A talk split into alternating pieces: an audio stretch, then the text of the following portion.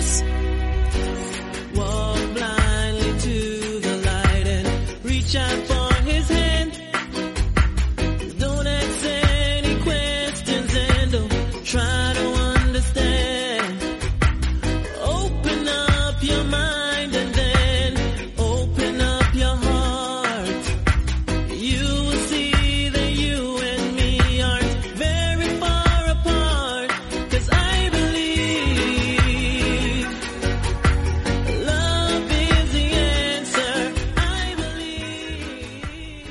Buenas a todos, bienvenidos a una nueva edición de MM Adictos. Hoy es 5 de febrero, eh, soy Nathan, cómo no. Y este programa tenía que haber salido realmente ayer, pero por problemas de edición tuve que editar el de la previa de UFC Las Vegas 18 y ya entonces subiese. Y hoy vamos a, a realizar este en el que vamos a hablar de KSW 58, que se celebró el pasado fin de semana, que es un evento que tuvo cositas interesantes. No vamos a revisar toda la car, lo adelanto, vamos a irnos con los cinco, creo que eran cinco últimos combates. No había mucho más, creo que eran, eh, no sé si eran 10 enfrentamientos o incluso hasta un poquito menos, no, 8, 8 enfrentamientos en total. Pero como digo, vamos a hablar solamente de los últimos 5 y así hacemos pues, un programita mucho más corto, pero bueno, por lo menos para que la gente se escuche un poco y se interese también en la medida de lo posible por KSW. ¿Por qué he cogido los últimos cinco combates? Porque quizá era donde estaba, digamos, lo más interesante, gente que ha tenido ya oportunidades en KSW a lo mejor por el título, que está en una buena posición y eso es principalmente lo que creo que es importante, como digo, y que vamos a comentar. Eh, antes de eso, tenemos que a comentar las vías de contacto, donde podéis encontrarnos en Facebook, en Twitter, MMAdictos, en Instagram, MMAdictos-podcast, por correo electrónico, mmadictos.gmail.com y también eh, a través de iVoox, eh, iTunes, ahora se llama Apple Podcast, em, Google Podcast también y Spotify. En todos ponéis MMAdictos y ahí os saldremos y podéis escuchar este y otros programas que hacemos cada semana. Además, tengo que hablaros de la comunidad Dragons, como no podría ser de otra manera, Dragons, dragonz.es, de la mano de Nacho Serapio. Ahí tenéis más de mil vídeos, más de 700 clases de diversos tipos de artes marciales, deporte de contacto, preparación física, grappling y MMA, por supuesto, de la mano de Nacho Serapio y de su equipo de colaboradores, que está, la verdad, bastante bien.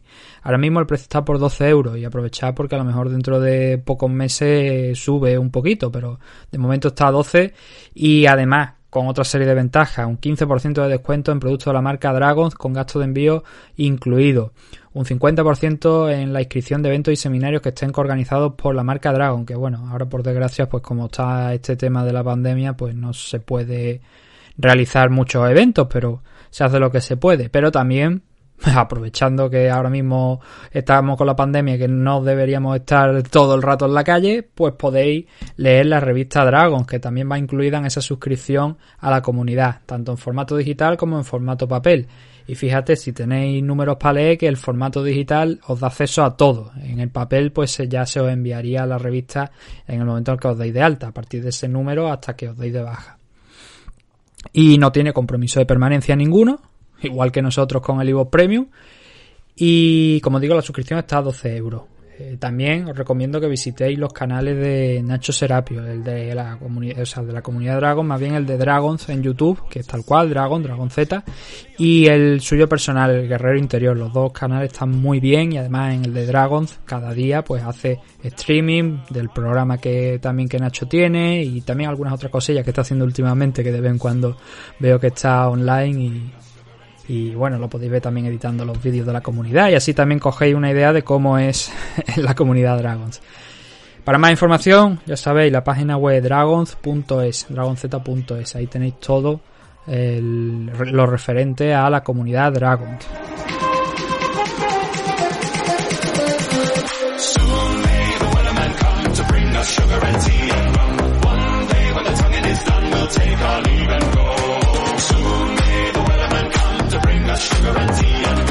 Y nosotros vamos a empezar ya a hablar de KSW 58. Este evento, la peculiaridad que tenía, es que en el main event tenía un enfrentamiento por el cinturón featherweight entre Daniel Torres y Saladin Parnasse, el campeón, el luchador francés. Pero además tenía otras cositas que eran interesantes, esas atracciones que solemos decir aquí en el programa que llaman mucho la atención, que las podemos ver en Rising, pues aquí también tenemos un par de luchadores y además hubo polémica en un enfrentamiento no polémica, sino que se, liaron a tortas después de la campana. Y vamos también a hablar de, ese enfrentamiento. Como digo, al final fueron ocho, ocho enfrentamientos, pero para no extender esto mucho tampoco, pues no vamos a saltar los tres primeros, lo que sí vamos a hablar de, de, los resultados. Eso sí, eso siempre por delante hay que decir los resultados. Francisco Barrio, el luchador argentino que, bueno, le apodan el croata porque vive allí en, en Croacia y entrena allí en Croacia y es prácticamente uno más. De hecho, creo que aquí ya hablamos del... No sé si llegamos a hablar de... Creo que sí, sí, sí que hablamos de este evento que se hizo, el KSW 56, que también por supuesto fue pay-per-view, no lo he dicho, esto lo podéis adquirir en la página de KSW, que está puesto allí. El precio creo que eran, me parece que eran 10 euros, si no recuerdo mal. Eh, ahora mismo no recuerdo cuál era el, el precio, lo tenía por aquí apuntado y creo que eran 10 euros, pero no... Ahora mismo no lo, no lo encuentro aquí en la, en la página. Yo, yo creo que pagué 10, pero ahora mismo no recuerdo. No tengo la factura y no, no recuerdo exactamente lo que pagué. Creo que eran 10, pero bueno. Eh, 10 o 12. Me parece que no era mucho más. Y en aquel evento de, de KSW 56 ya vimos a, Francisco Barrio en esa rivalidad que hubo entre croata y polaco que era lo que estaba destinado ese, ese evento. También, por cierto, peleó en el mismo Daniel Torre en ese mismo evento. Y, y bueno, esa peculiaridad, ¿no? De ver a Francisco Barrio.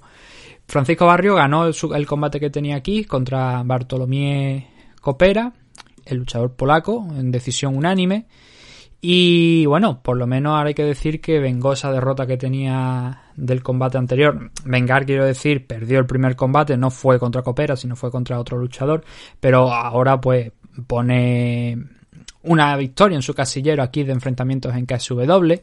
Luego también tenemos a Robert Rujala, que mantiene el invicto con un 5-0 por su misión frente a Daniel Bazán. Powell Politilo en 135 libras, ganando la decisión unánime a David Martinic. Y esos eran los tres primeros combates. lo siguiente, aquí es donde empieza, digamos, lo bueno podríamos decir, o por lo menos lo más interesante y donde más luchadores más reconocidos, así podríamos decir. Por ejemplo, teníamos el primero de, de los combates después de estos tres, era Mijal Andrisak frente a Guto Inocente. A Guto Inocente, a lo mejor algunos lo recordáis, porque tuvo dos combates en UFC. Hace mucho, la verdad. Las cosas como son, hace ya cerca de siete años. Uno fue contra Derrick Lewis y otro fue contra Anthony Peros. Yo creo que, bueno, Derrick Lewis y Anthony Peros me parece que también os debe sonar el nombre. Em, desgraciadamente en el caso de... Bueno, no, en el caso de Anthony Peros es que ya está retirado. Es lo que quería Desgraciadamente, no sé por qué tenía en, mente. Acaba, una parte de mí acababa de matar a Anthony Peros. Por algún motivo, tío. Literalmente, por algún motivo acababa de matar a Anthony Peros. Y, no, era otro luchador y ahora no recuerdo quién era el, chico que había muerto, que había peleado en UFC. Pero no sé por qué he matado a Anthony Peros. el caso, esos fueron los dos combates que tuvo en UFC. Luego estuvo bastante tiempo peleando en Glory kickboxing, y ahora aquí hacía su debut en KSW contra Mijal Andrisak, que como digo, pues bueno, un luchador bastante interesante, 21-9 de récord, em, había tenido ya aquí bastantes combates en, en, KSW, estuvo a punto de, ser campeón, enfrentándose a, a Phil de Fry, al actual campeón, hace un par de añitos, y no lo consiguió, cayó noqueado en el primer asalto. De hecho, el cinturón, aquel combate estaba vacante y, y no pudo con Phil de Fry. Phil de Fry, de hecho, que lo está haciendo magníficamente porque todavía sigue como campeón. Vaya, salvo que haya dejado el cinturón vacante, que no lo creo, todavía sigue como campeón y sigue defendiendo el título. Así que, bueno, no hay nada de malo en perder contra el que es actualmente campeón. Lo que sí es que es verdad que aquel combate, digamos que no, en principio, no era el resultado esperado porque Andrisak venía de ACB, de tener una muy buena racha de victoria, peleando contra gente que incluso también habíamos estado viendo en Norteamérica y, y, y algún ex UFC. Y claro, el, el favorito, Phil de Fry, creo que también me parece, si no recuerdo mal, llegó a estar en, en UFC. Pero el favorito era, era él, era este chico, Mijal Andrisak. Lo que pasa que no pudo, como digo, cayó noqueado. Y aquí en este combate pues ha tenido más suerte porque Mijal Andrisak sometió a, a Guto Inocente en el segundo asalto cuando quedaba menos de un minuto. Y la verdad es que la actuación de, de fue muy muy interesante. Este combate es en la división heavyweight, por si ya he dicho lo de Phil de Fry, lo de Tim Hag y todo. Tim Hag, el pobre, él sí que falleció. Eh, hace, además hace creo que unos cuant- un par de añitos me parece también que creo que Tim Hag el pobre falleció, pero también lo vimos en UFC. Y, y este enfrentamiento, a ver, fue prácticamente Andrisa casi haciendo lo que quiso, porque no necesitaba mucho. En el primer minuto del primer asalto derribó a, a Inocente, a partir de ahí se colocó en media guardia y ya los cuatro minutos por delante que, que tuvo, lo, se mantuvo en la posición, estuvo trabajando sin poner en mucho apuro tampoco a Guto Inocente, pero sí que, hablando de luchadores heavyweight, pues se te coloca el peso encima, si tiene además un buen control, como hizo, de ponerle el antebrazo en, la, en el rostro, en el cuello, en el pecho, manteniéndolo ahí pegado constantemente contra la lona, asfixiándolo, incluso poniéndole la mano en la boca, que hasta el árbitro le echó un vistazo por aquello, se, de, si aquello podía ser ilegal. Y, y el trabajo de, de Andrisak encima de, de Guto Inocente fue muy bueno en el primer asalto. Entonces, eh, aunque esto hubiera llegado a decisión, yo creo que esa imagen que habíamos visto en el primer asalto no creo que se habría mantenido a lo largo de, de, todo el combate. En el segundo asalto es que de hecho pasa lo mismo, por eso es lo que quiero decir. Si hubieran llegado un tercero, las sensaciones de Guto Inocente no eran buenas. La verdad es que no eran nada buenas. Porque, de nuevo, primer minuto, otro takedown. Guto Inocente diréis, bueno, pero eh, Inocente hizo algo a lo largo del combate. Retroceder, soltar alguna low kick, eh, soltar alguna mano, pero muy, muy, muy poquito, muy, muy contadas. ¿Por qué? Porque también Andrisas, como digo, es que no le dio tiempo. El primer takedown en el, en el primer asalto llegó en el primer minuto, en el segundo asalto llegó en el primer minuto, también nuevamente a media guardia, a trabajar los golpes, las manos, el gran pound, haciendo que Inocente sangrara. Y cuando Inocente llegó a un punto en el que consiguió ponerse contra la pared y, y, y sentarse durante unos segundos, ahí fue cuando Mijal mmm, cerró la victoria con ese triangle choke desde media guardia, una posición algo extraña, porque claro, desde media guardia lo normal habría sido un triangle choke que hubiera saltado a un lateral y desde ahí hubiera ejercido la presión. Estaba cerrando una estrangulación, podríamos discutir de si eso empezaba a ser un dash choke o un arm triangle. La verdad es que era más. A mí me dio la sensación de que era más un arm triangle. Lo que pasa es que la posición era algo extraña, no era lo que estamos, digamos, acostumbrados normalmente a ver. Pero bueno, fue bueno y, con eso frenó a, a, Guto Inocente y se alzó con la victoria. El... ¿Cómo queda la situación de, de Michael Andrisak aquí en KSW? Pues bueno, eh, ahora mismo se sitúa con cuatro victorias y tres derrotas en, el total de, enfrentamientos que tiene aquí en, en KSW. Y lo que pasa es que los combates grandes que ha tenido, especialmente grandes, los ha perdido. Por ejemplo, el caso de, Luis Enrique, que también lo recordaréis de, de, UFC. De hecho, no sé por qué me suena. Igual alguno de vosotros lo habéis escuchado. Creo que Luis Enrique entrenaba con. ¿Había trabajado con Juan Espino o, o algo así? No sé, no, me hagáis mucho caso eso que, que, acabo de mencionar, pero Luis Enrique es un luchador que, que había estado por, por UFC entrenando, bueno, entrenando, peleando. No tuvo tampoco mucho éxito. Y luego el perdió también contra Phil de Fry, el cinturón que, o sea, la oportunidad por el cinturón, como, como comentaba, y luego contra Mijal Kita. Contra Mijal Kita es curioso porque tiene una victoria y una derrota. A lo mejor podríamos ver un tercer enfrentamiento entre ambos. Y si no, pues mira, a lo mejor también podríamos ver nuevamente una oportunidad por el título de de, de Mijal Andrisak frente a, a Phil de Fry. Pero bueno, veremos a ver cuáles son los, los planes de KSW a lo largo de este año. ¿Qué más tenemos por aquí? Shamil Musaev contra Uros Jurisic. Que este es el combate que he dicho que se montó la, la gorda al final de, del combate.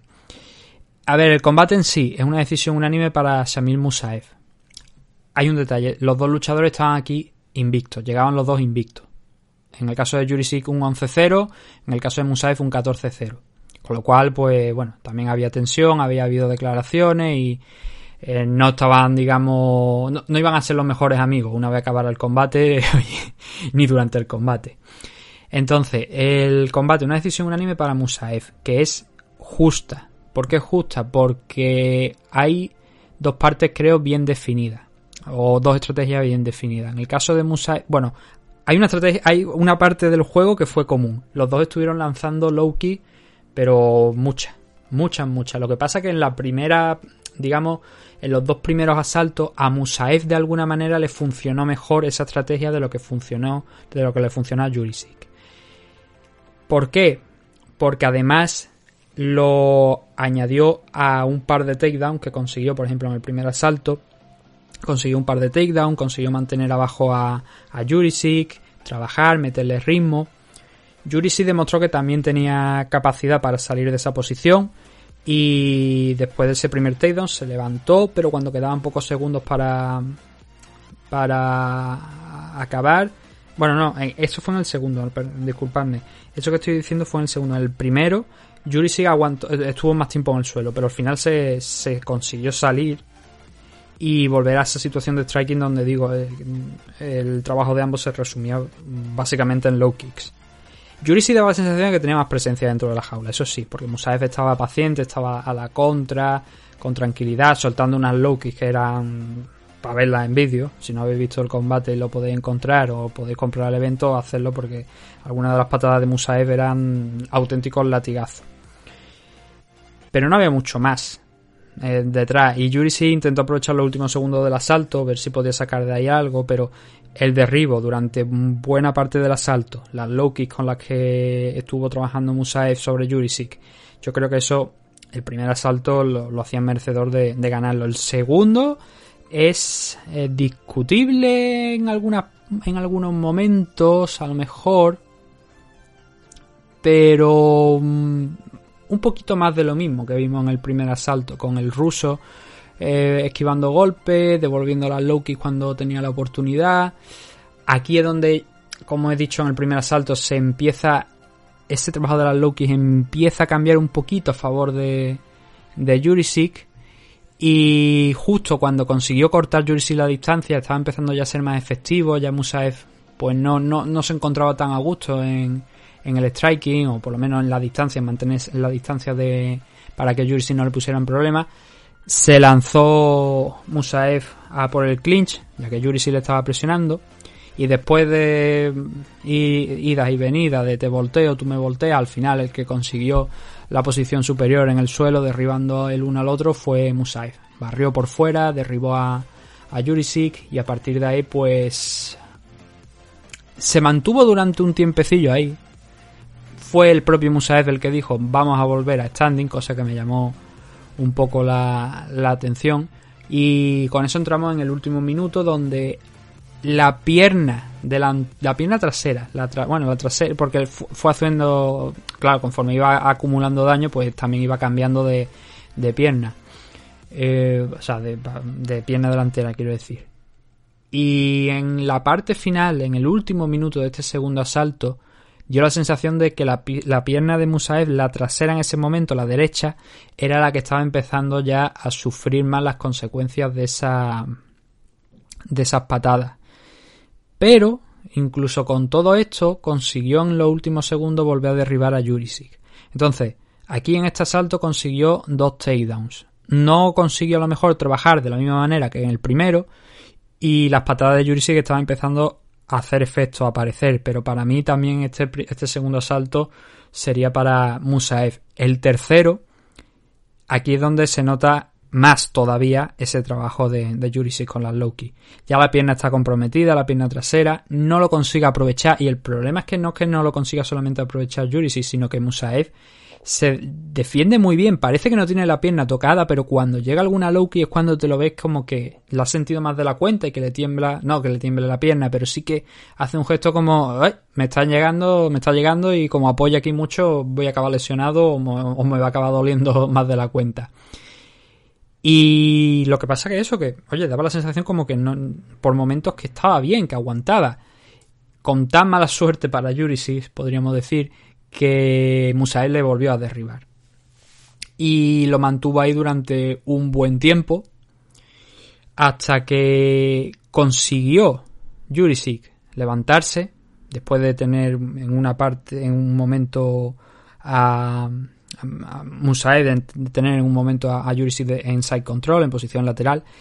Y Jurisic se giró, dio la espalda, el típico gesto ese que hace cuando tiene side control de salirte con la cadera hacia un lateral, intentar ver si puede levantarte. Y eh, lo bueno para él es que no le cogieron la espalda en ese momento, sino que consiguió levantarse, volver la situación en contra de Musaev y derribarle, entrando en el último minuto. Luego ya, conforme iba, iba acabando el asalto, Musaev escapó, volvieron a pie y ahí se acabó la película una película que, bueno, en este tercer asalto yo creo que el asalto se lo podremos dar a Jurisic. Porque su striking estaba empezando a ser muy efectivo, eh, especialmente las patadas abajo. Y también consiguió anular ese takedown que había hecho Musaev, logrando uno suyo. Yo creo que por el trabajo que hizo Jurisic en el tercero, podría haberse llevado este último asalto, pero que no le habría sido suficiente para ganar el combate. Y lo importante, bueno, lo importante, el, circo que nos interesa a lo mejor a muchos que estaréis preguntando qué ha pasado, ¿no? Pues cuando acabó el combate, eh, lo típico, dan la decisión, dicen que es decisión unánime para Musaev, y Musaev hace un gesto a la cámara poniéndose el dedo en la boca como mandando a callar.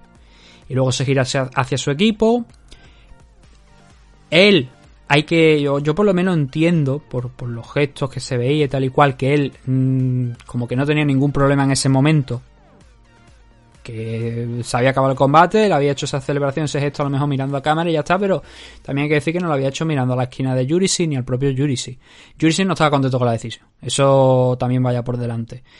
Eh, ya sabemos que los luchadores del este, pues al final son así, son de sangre caliente también, y a la más mínima, pues se cogen el cabreo y, se puede montar la de Dios. Entonces, eh, cuando Musae se giró, él intentó pues saludar a la esquina de, de Yurisi, darle la mano también al propio luchador. Y lo que pasó es que, claro, la esquina vio ese gesto y no le gustó nada. Y se empezaron a encarar las dos esquinas, empujones. Eh, llegó ahí el equipo de KSW pues para separarlos, para que no, no hubiera problemas. Pero lo que no vieron es que Musaev y Jurisic se iban de, esa, de esos dos bandos que había y se encontraban en otra parte de la jaula y chocaron y lo que Yuri sí creía que iba a ser un abrazo, al final se convirtió en un derribo de Musaev que lo llevó nuevamente al suelo, se empezaron a golpear y entonces ya fue cuando se lió todas las esquinas encima, quitándose uno tras otro,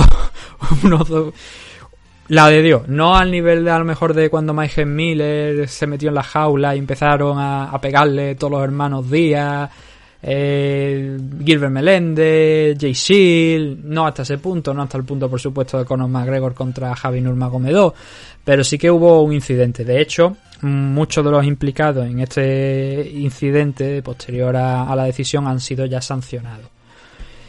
Entonces veremos qué es lo que hay en el futuro de Musaev y Yurisi, pero claro, eh, la culpa realmente, si no podéis ver el incidente, que bueno, ha sido bastante promocionado en redes sociales y tal y cual, eh, realmente la tiene Musaev. Ese gesto, ese takedown final que logra sobre Yuri si ya fuera de, de, la decisión incluso, es lo que está feo. Es un feo gesto por parte de, del ruso son cosas que pasan al final dentro de la jaula, eh, no deberían pasar y oye, KSW también hay que decir que ha estado muy rápida porque en cuestión de días ya había anunciado esas sanciones para las dos equipos, para los dos grupos y, y ahí han estado bastante bien.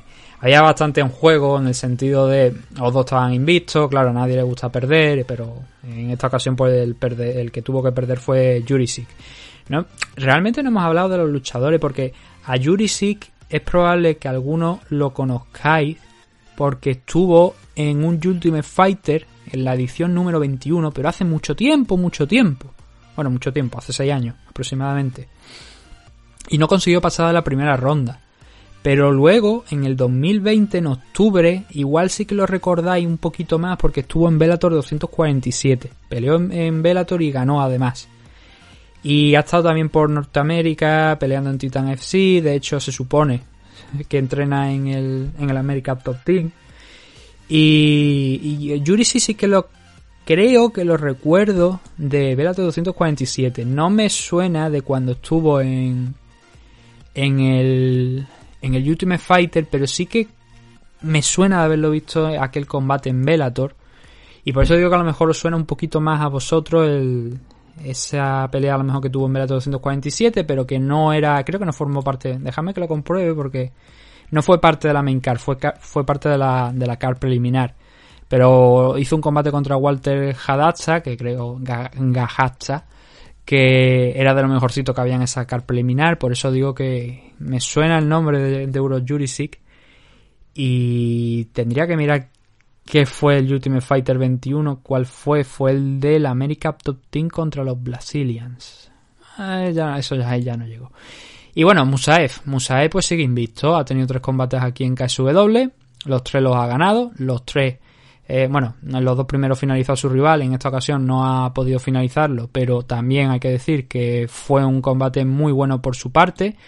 Estuvo a puntito de, de enfrentarse contra Mateo Ganrod, pero finalmente se lesionó y no pudo disputar esa oportunidad por el título de 155 libras. Hay que decir que este combate, creo que eran 155 libras, me parece la pelea que iban a, te a, a tener, entiendo que sí, porque eh, este Ganro era campeón en, en las 155 libras.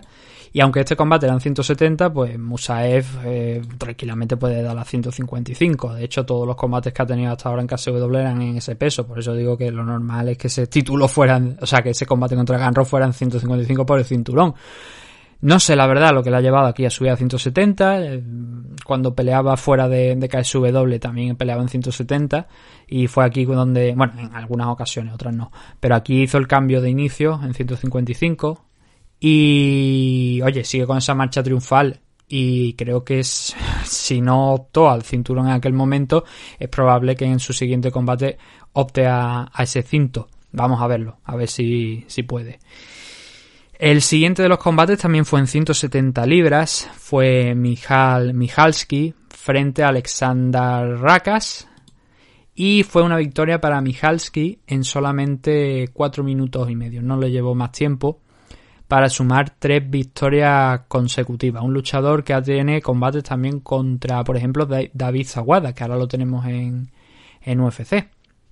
Así que ya sabéis también el nivel que puede tener este chico. Contra Saguada perdió, pero bueno, como digo, ahora suma tres victorias consecutivas y además tres victorias por KO, siendo la más tardía contra Sabo Lazic en el segundo asalto. Los otros dos, incluyendo este, acabó en el primer asalto con, con su rival. Y Alexander Rakas, quizás es menos conocido, la verdad, bastante menos conocido. No tiene una pelea, digamos, así fuerte a pesar de tener un 16-8 de récord después de, de, la derrota contra Michal Michalski. Pero lo habíamos visto en Pancris en su último combate allá por 2019, con victoria. No se había vuelto a subir a, la jaula y tuvo una lesión, también hay que comentarlo, que por eso ha estado bastante tiempo de baja y finalmente ha vuelto. Eh, Michal Michalski, después de esta victoria, sube a un 9-4. Alexander Raka cae con un 16-8. Y como digo, el, combate acabó en el primer asalto. Tuvimos aquí muchos luchadores que eh, optaron por la estrategia de derribar a su rival y trabajar en el suelo. Y aquí Michalski insistió varias veces yendo a la carga contra Raka. Las primeras veces aguantó Michalski la... Me, quiero decir, Rakas aguantó... Bueno, llevar al suelo. A ver, eh, voy a ser justo. La pelea acaba en el suelo. Sí. Pero la pelea Mijalski la intentó llevar al suelo, pero no lo consigue hasta la parte final y ahora veréis por qué. Entonces, los, primer, los primeros envites de, de los lo frenó muy bien Raka y de hecho Raka estaba ganando la, la, pelea porque estaba anulando esa posibilidad de, de de llevar la pelea al suelo y él iba enganchando, soltando manos, castigando a, a cada vez que lo intentaba e iba sumando. Hubo un buen combo de, de Rakas que llevó, que ya empezó ahí hace daño, y, pero que llevó instantes después a que siguiera lanzando golpes.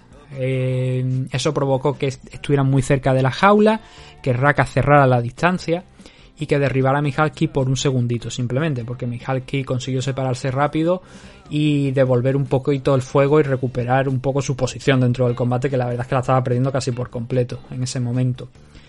Rakal volvió a poner contra la pared a Mihalski. Hubo un grandísimo elbow de, de Rakas ahí en corta distancia, que, al que le siguió otra mano. Pero en ese intercambio no consiguió hacerle suficiente daño a, a Mihalki como para que se cubriera, para que se viniera un poco abajo.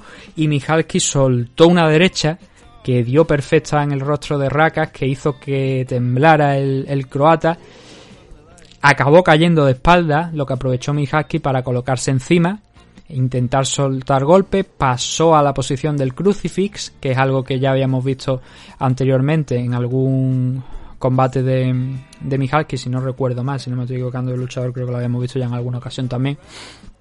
Y a partir de ahí empezó a soltar elbows en corta distancia, uno tras otro.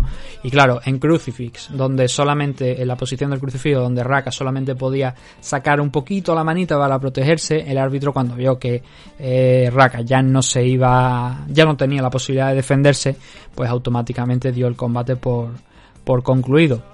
Eh, lo que supone una muy buena victoria, la verdad, hay que decirlo para Mihalki. No era un, digamos, el, no el combate de luego más importante que puede tener aquí en 170 libras, pero quiero decir que lo estaba pasando muy mal y tenía pinta de que iba a perder ante un luchador más experto, que se le estaba complicando la cosa, que como hemos dicho, es verdad que Rakas tampoco es que tenga hay un registro de luchadores demasiado importante.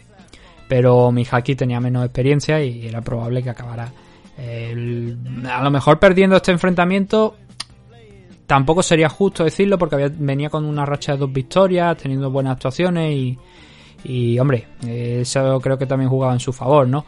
Pero que estaba perdiendo el combate hasta ese momento, ya digo, esa gran derecha cambió el todo lo que estaba pasando hasta ese momento y le permitió tirar a Racas al suelo, golpearle desde la posición del crucifijo y acabar consiguiendo la victoria.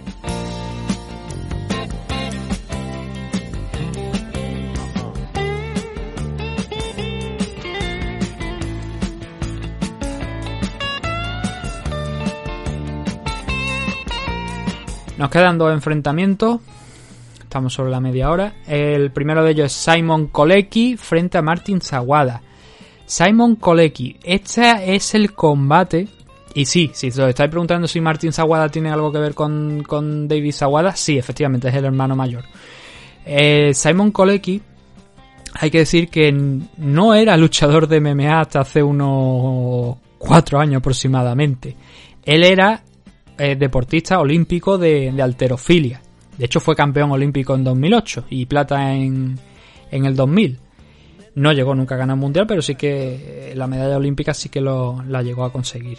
Em, también, por lo visto, tuvo un, un positivo de por, por dopaje, pero bueno, al final eso no le quitó que la segunda, la, o sea, la medalla de, de oro de los Juegos del 2008 la ganó limpio, aparentemente.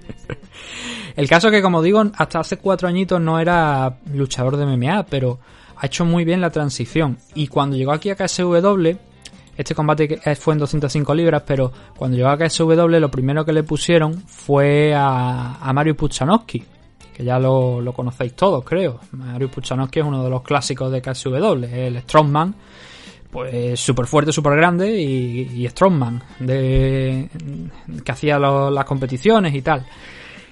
Y en el segundo, bueno, en ese primer combate, Kolecki se, se impuso a, a Mario Puchanowski.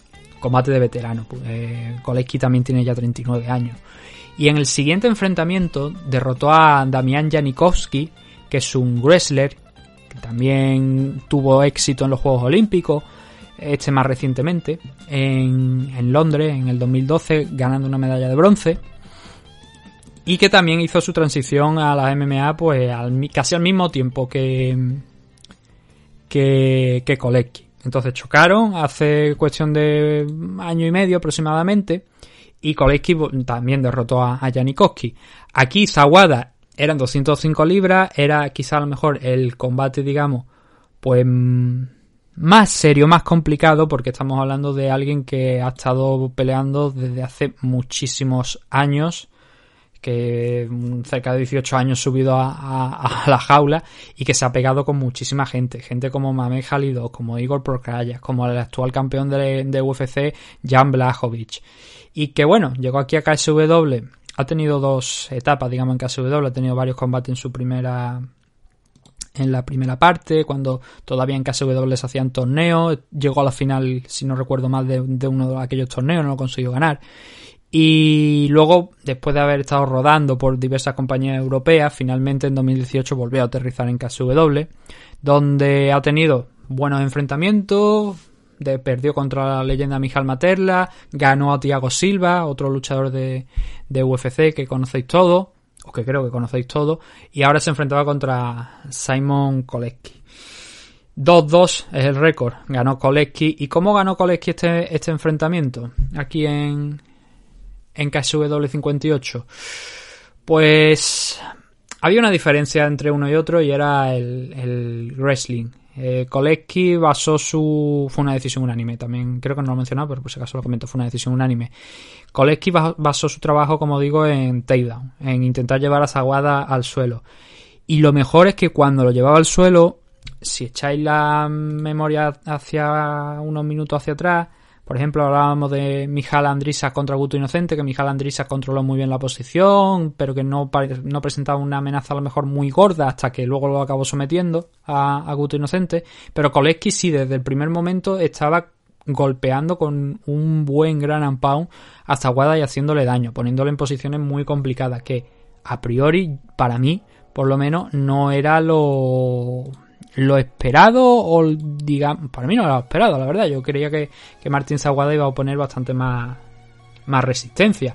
En Striking sí que lo hizo. En Striking sí, que notó, sí que se notó que había una diferencia entre uno y otro todos esos años de experiencia tienen que salir por algún lado. Y, y funcionó muy bien. Eh. A mí me gustó mucho Zawada en Striking porque eh, Kolecki estaba más desordenado. Él se notaba que tenía ese plan en la cabeza de intentar derribarle y si eso no le salía a lo mejor pues se le iba a complicar mucho la cosa. Y lo consiguió.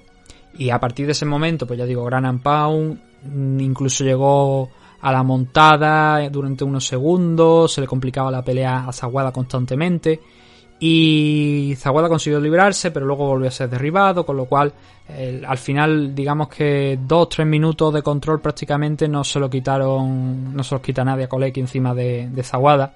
Con lo cual, eso sumado al Gran Pound, obviamente yo creo que el primer asalto todos entendemos que fue para, para Kolecki, dándole un buen susto, un buen susto como digo a, a Zaguada.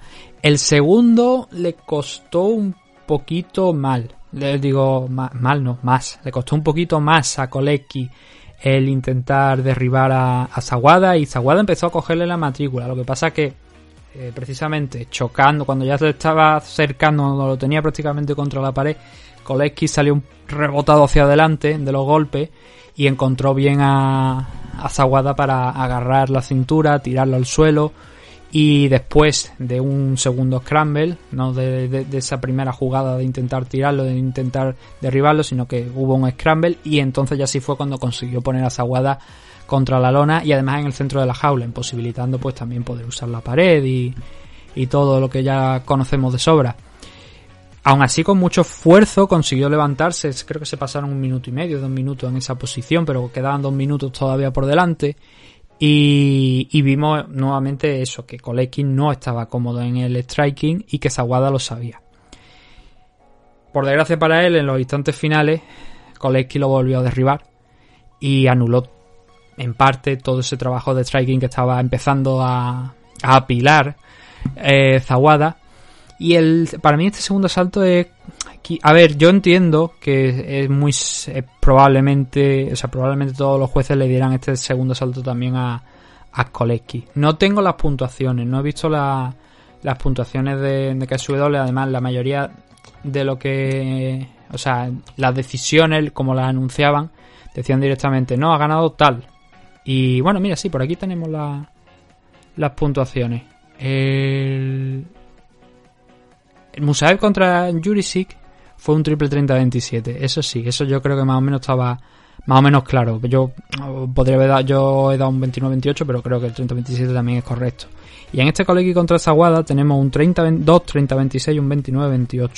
Ese 29-28 a lo mejor refleja, eh, sin saber exactamente dónde fue, a ver, no, no está, no está puesta el asalto por asalto, no está puesta la puntuación asalto por asalto, entonces no podemos saberlo. Pero yo creo que este segundo asalto puede que fuera para, para Zaguada por el tema ese de lo que digo de iba consiguiendo sacar algo y en el y luego en el suelo tampoco que Koleki estuviera especialmente brillante, pero al menos estaba consiguiendo los takedowns y eso es probable que el 30-26 yo creo que se han pasado, la verdad.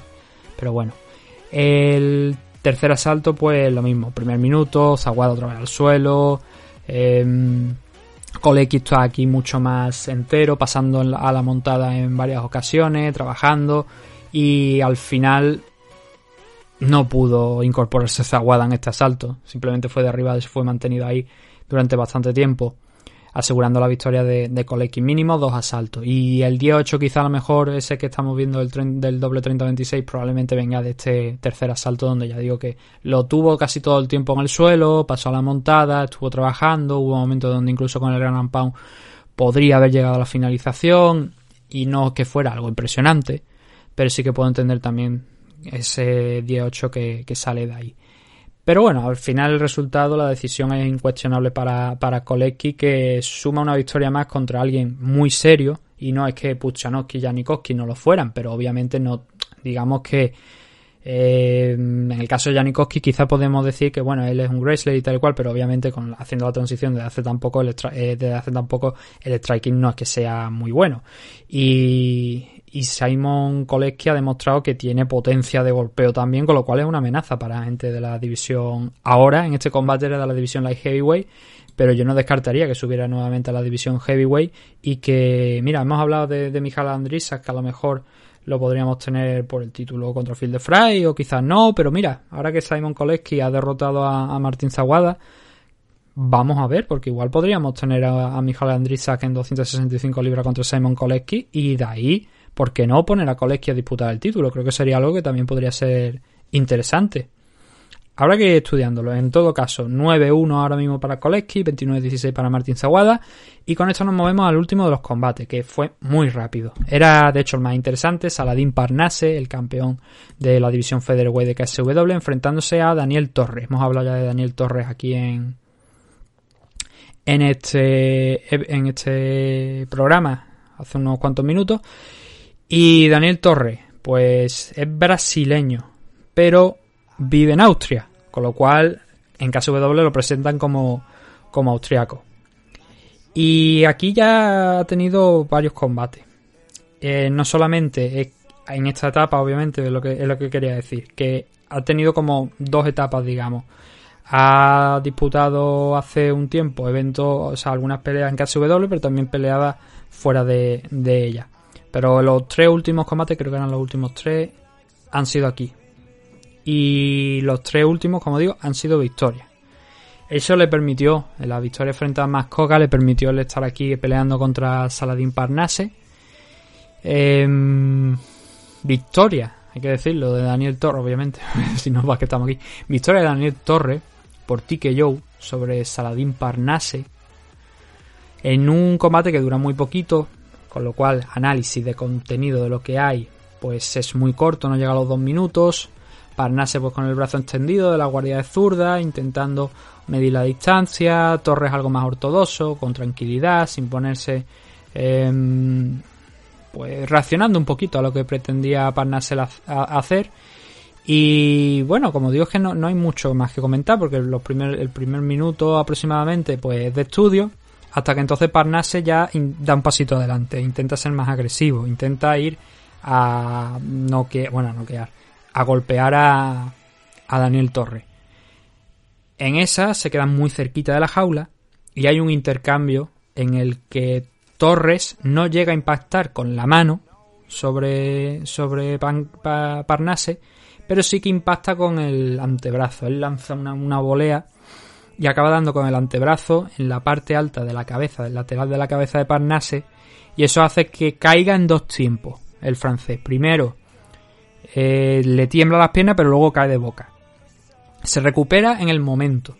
Eso hay que decirlo. Se recupera en el momento, pero claro, el hacer lo que se conoce como un face plan, es decir, irte de boca al suelo, de la manera en la que cae, hace pensar que está noqueado y que Torres se le habría echado encima y lo habría y le habría seguido golpeando hasta que hubieran parado la pelea y el árbitro dijo que tras ese momento en el que cae de boca automáticamente se paraba el combate y daban como ganador a Torres. Torres es que no hizo ni el amago de ir a por él. En el momento en el que vio que cayó de boca, él se retiró, levantó los brazos y, y celebró la victoria. Y eso puede que también lo entendiera el árbitro como, oye, pues mira, vamos a acabar aquí el combate. ¿Es una parada temprana? Porque a lo mejor algunos están cuestionando. ¿Una parada temprana? No, yo creo que está bien parado. cuando tú ves a un luchador que eso cae en dos tiempos, tiene le, le llega el impacto, se mantiene durante medio segundo de pie y luego va de boca, pues dice, oye, este chico está cao. Este chico, aunque se recupere pronto, porque bueno, en este caso se recuperó muy pronto, pero que estaba acabado. Y esto fue un pelotazo. Eh, de hecho, este. lo digo tal cual, fue un pelotazo porque este caos era totalmente inesperado. Porque Saladín Parnase, lo dije. Lo puse en Twitter el otro día. Es un tío que. Mm, quizás del mejor talento que hay en la división Featherweight aquí en Europa y que era campeón por méritos propios, obviamente, no se lo había regalado a nadie, sino que lo había estado peleando contra lo mejorcito que había en la división. Y lo curioso es que, como digo, es que era gran favorito para ganar este enfrentamiento y el caos ha sido muy, muy raro, pero es lo que pasa en las MMA, te pegan ese golpe, parece que no te van a noquear porque te dan con el antebrazo, pero te dan el punto clave y acabas cayendo.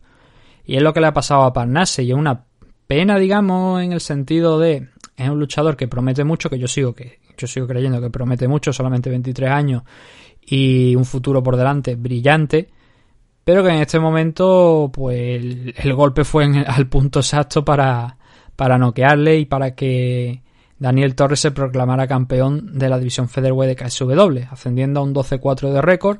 Y Saladin Parnase, pues ahora cae 14-1-1, porque también tiene un empate por ahí, pero pierde ese invicto que tenía desde que inició su carrera profesional en el mundo de la MMA. Es un, a ver, no es un buen combate, quiero decir, es una victoria importante, era un combate de peso, pero no es un buen combate en el sentido de, pues vimos mucho, fue muy entretenido. No, realmente no fue entretenido y el caos como digo, no fue un golpe espectacular, sino que fue un golpe que pasó la mano por encima del rostro de, de, de Saladin Parnasse y le acabó dando con el antebrazo, pero le dio el punto clave para al final caer. Así que nuevo campeón de KSW en la división Featherweight, en este KSW 58. Y bueno, lo siguiente va a ser en marzo, el 20 de marzo, KSW 59, si todo va bien. Este era, de hecho, el primer, que no lo he mencionado, este era el primer evento que tenía KSW en este 2021. Y bueno, de momento ese KSW 59 creo que está anunciado, me parece, que vuelve, no sé si es Puchanowski, creo que era. Déjame que lo mire porque en la página web de KSW está puesto el, un poquito de lo que es la CAR.